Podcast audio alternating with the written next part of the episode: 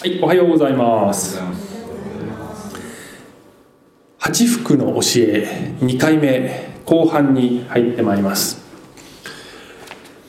えーとですね、私が高校3年生の時に、えー交換留学で1年間アメリカに、えー行ってた時の話は時々私、えーするんですけれども、あのー向こ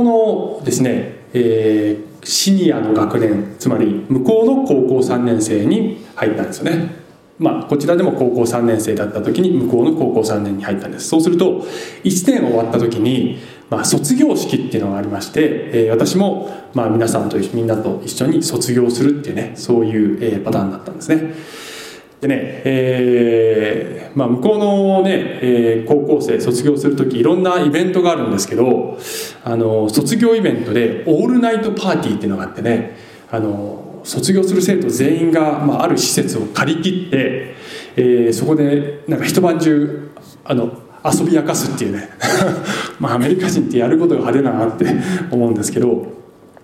まあ、そういうね、えーイベントだったんですね。で一晩中ねゲームとかカラオケとかでいろんな余興があるんです。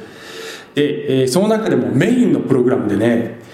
あのよこの外部から余興をする人が招かれてそれがね催眠術ショーだったんですね。催眠術者あなんていうの？催眠術師が招かれてねショーをやったんですね。で大きなホールにねもう全全員集まってで舞台の上にその催眠術師が立っていてで、えーその場でね志願者